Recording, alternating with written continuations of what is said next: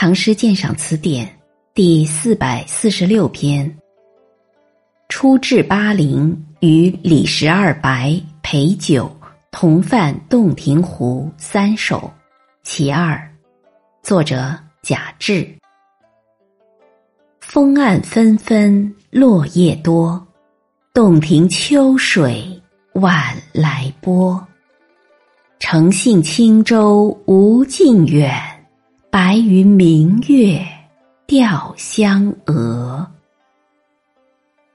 在《原新闻房唐才子传》中记载，贾至常以事折守巴陵，与李白相遇，日酣杯酒。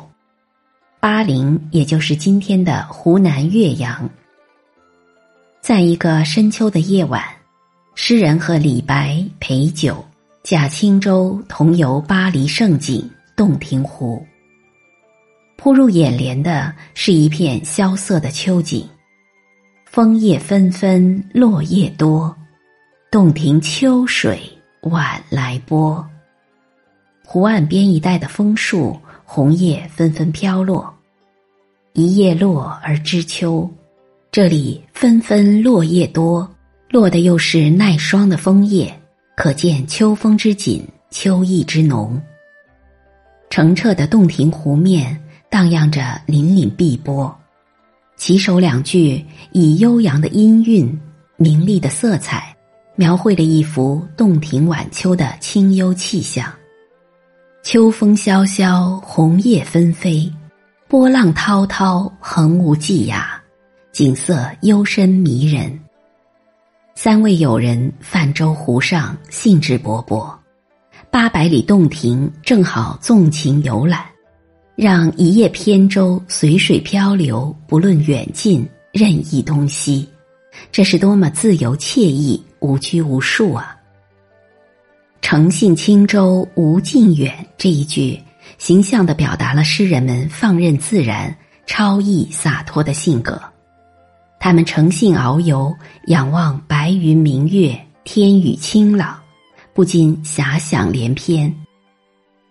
浩渺的洞庭湖和碧透的湘江，自古以来就流传着一个凄恻动人的传说：帝舜南巡不返，葬于苍梧；娥皇、女英二妃闻讯赶去，路断洞庭君山。痛哭流涕，投身湘水而死。至今，君山仍有二妃墓。二妃对舜无限忠贞之情，引起贾至的同情与凭吊。自己终而遭贬，君门路断，和湘娥的悲剧命运，不也有某些相似之处吗？于是，诗人把湘娥引为同调：“白云明月钓湘娥。”在天空湖面一片清明的天地，诗人遥望皎洁的白云，晶莹的明月，怀着悠悠情思凭吊香娥，氛围静谧优雅，弥漫着一层淡淡的感伤情绪。白云明月，多么纯洁光明的形象！它象征着诗人冰清玉洁的情操和淡泊坦荡的胸怀。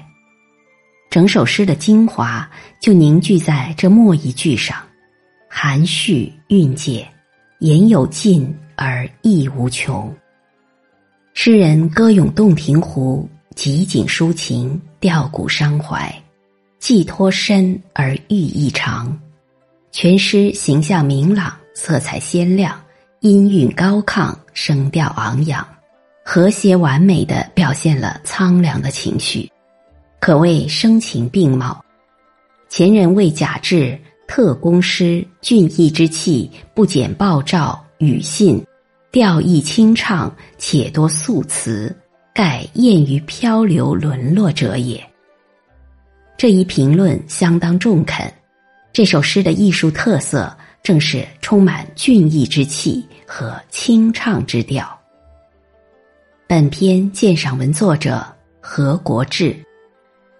初至巴陵，与李十二白陪酒，同泛洞庭湖三首其二。作者贾至。风岸纷纷落叶多，洞庭秋水晚来波。诚信轻舟无尽远，白云明月吊香娥。